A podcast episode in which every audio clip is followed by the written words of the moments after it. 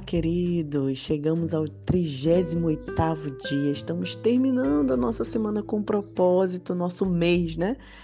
Nossos 40 dias, na verdade. Foi mais que um mês. E quanto aprendizado. Se você está chegando agora, não, não saia. Ouça esse áudio, reflita, porque com certeza Deus tem algo a falar ao seu coração. E depois, é, pausadamente, você vai ouvindo os áudios anteriores. Não tem problema começar de trás para frente, ok? O tema de hoje é tornando-se um cristão real, um cristão de verdade. A palavra de Deus diz em Marcos 16, verso 15 assim: Jesus disse aos seus seguidores: Vão pelo mundo todo e contem as boas novas a todas as pessoas. É o famoso ide por todo mundo e pregai o evangelho a toda criatura. A grande comissão é a sua comissão. Eu não sei se você já tem, já ouviu esse termo comissão, né? A comissão é a nossa nossa responsabilidade de fazer missão, de falar do amor de Jesus. E agora eu quero fazer uma, uma diferença com você. Você sabe a diferença de um crente, uma pessoa crente normal, né? E um cristão de verdade? Então, vou te dizer. O cristão normal, ele busca principalmente a satisfação pessoal. Eles já estão salvos, mas são egoístas. Adoram comparecer a reuniões de louvor, a seminários edificantes, mas você jamais os achará em conferências sobre missões, porque não estão interessados. Suas orações se concentram em suas próprias necessidades, bênção e felicidade. É a fé do eu primeiro. Como Deus pode tornar minha vida mais confortável? É assim que eles pensam. Eles querem usar a Deus para seus propósitos, em vez de serem usados por Deus para o propósito dele. Os cristãos, na, em, de verdade, os cristãos real, em contrapartida, sabem que já foram salvos para servir e feitos para uma missão. Eles são ávidos por receber uma missão especial e se entusiasmam com o privilégio de ser usado por Deus. Os cristãos de verdade são as únicas pessoas totalmente vivas nesse planeta. Sua alegria, confiança, entusiasmo contagiam porque sabem que são relevantes. Acordam a cada manhã na expectativa que Deus opere por meio deles de formas novas. E agora eu quero te perguntar: que tipo de cristão você quer ser? Você é um cristão que sabe que está salvo e está bem, frequentando a igreja, como diz o meu a minha região lá, meus adolescentes no Brasil, e você tá de boa? Ou você é um cristão que você sabe que você foi feito para uma missão? Deus o convida para participar mais de forma magnífica e multiforme em seu reino. Quando Jesus ordenou seus seguidores irem por todo mundo e pregar o evangelho a todas as pessoas, o pequeno grupo de pobres, de discípulos, né? Porque os discípulos eram pobres, é, não tinham condições, eles ficaram assim pasmados olhando para Jesus, pensando: como que eles iam fazer isso? De pé? cavalgando com pequenos animais, porque eles não tinham transporte, não existiam barcos naquela época. Logo, também não existiam, existiam muitas barreiras físicas que os impediam de ir por todo mundo. Mas hoje, queridos, hoje nós temos aviões, aviões, trem, ônibus, carros. No final, é um mundo pequeno que encolhe a cada dia. Você pode voar sobre o oceano em questão de horas e estar em casa no dia seguinte, se for necessário. As oportunidades para os cristãos é, de verdade no nosso dia a dia precisa envolver missões internacionais de curta duração, que são praticamente limitadas. Cada canto do mundo está ao seu alcance. Pergunte, por exemplo, ao turismo, né, à indústria de turismo. Não temos desculpa mais para não espalharmos o evangelho. E como podemos pensar então como um cristão de verdade, como um cristão que despertou? A primeira coisa é que precisamos trocar o nosso raciocínio egoísta pelo raciocínio altruísta. A Bíblia diz, irmãos, não pensem como crianças, sejam adultos no seu modo de pensar. Esse é o primeiro passo para se tornar um cristão de verdade. As crianças, elas só pensam em si, né? Elas pegam um brinquedinho delas e elas seguram e elas não querem partilhar e elas ficam desesperadas se você pegar o brinquedo e dar para outra criança. E então, não podemos pensar assim, né? Não podemos ser egoístas de achar que a salvação é só nossa.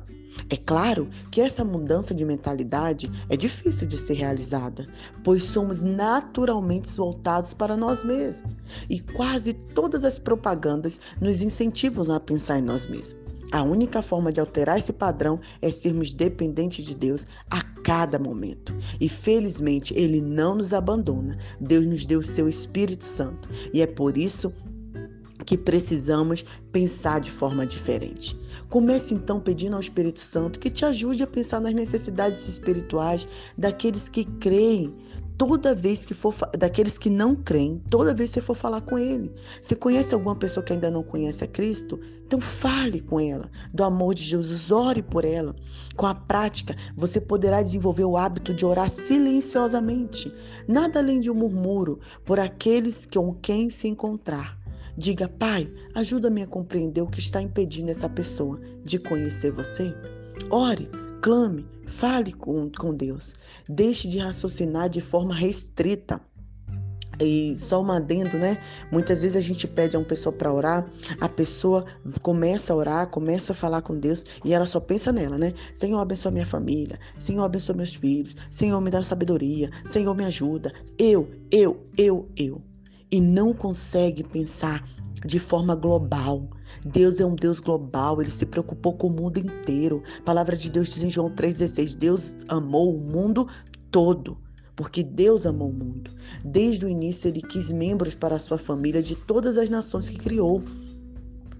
Então, nós precisamos pensar dessa forma, orar pelas pessoas. O, o, as grandes multinacionais, as grandes empresas, elas já pensam de forma é, global, né? É provável que a maioria das roupas que você está vestindo agora venham de outros países, produzido de outros países. Então, queridos, estamos vivendo dias que a gente precisa pensar de maneira global. O que está acontecendo no mundo? É a guerra agora na Ucrânia? É a guerra na Síria? É a guerra na Palestina? É a guerra no Congo?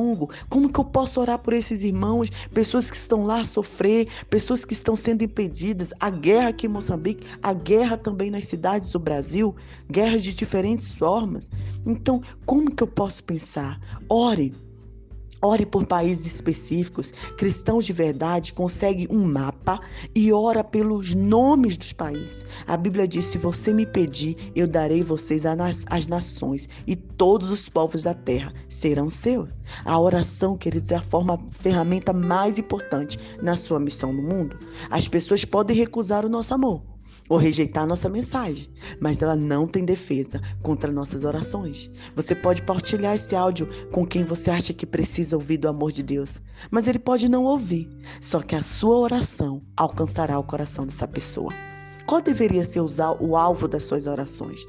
A Bíblia diz que devemos orar pelas oportunidades de testemunhar e coragem para falar por aqueles que irão crer, para que a mensagem se espalhe rapidamente e por mais obreiros. As orações os tornam parceiro de muitas outras pessoas ao redor do mundo. Você também deve orar pelos missionários e por todas as pessoas envolvidas na colheita ao redor do mundo. Paulo disse a seus companheiros de oração: Vocês nos ajudam com as orações. Clame ao Senhor, ore também por esses que estão em outros lugares falando do amor de Deus.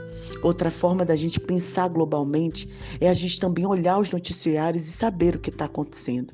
As pessoas estão em transição e passando por dificuldade e precisamos dessa, dessas oportunidades para falar do amor de Deus. Estabeleça também um objetivo de participar de um projeto missionário direcionado a cada um desses alvos. Insisto que você poupe dinheiro suficiente e faça o que for necessário para participar de uma viagem missionária de curto prazo ao exterior o mais rápido possível. Nossa, queridos, como é maravilhoso, quantas experiências as pessoas têm quando elas conseguem visitar um projeto missionário. Quase todas as organizações, elas têm como te ajudar isso. E isso aumentará o seu amor, ampliará a sua visão e aumentará a sua fé. O que, que está impedindo você de cumprir a sua missão? O que você acha que te impede de realmente falar do amor de Deus? Pense nisso. Não pense em acumular riquezas. E para meditar, que providências possam tomar a fim de me preparar para experimentar uma missão de curta duração no ano que vem. Vamos pensar sobre isso? Vamos estar juntos? Vamos fazer missão? Vamos falar do amor de Deus.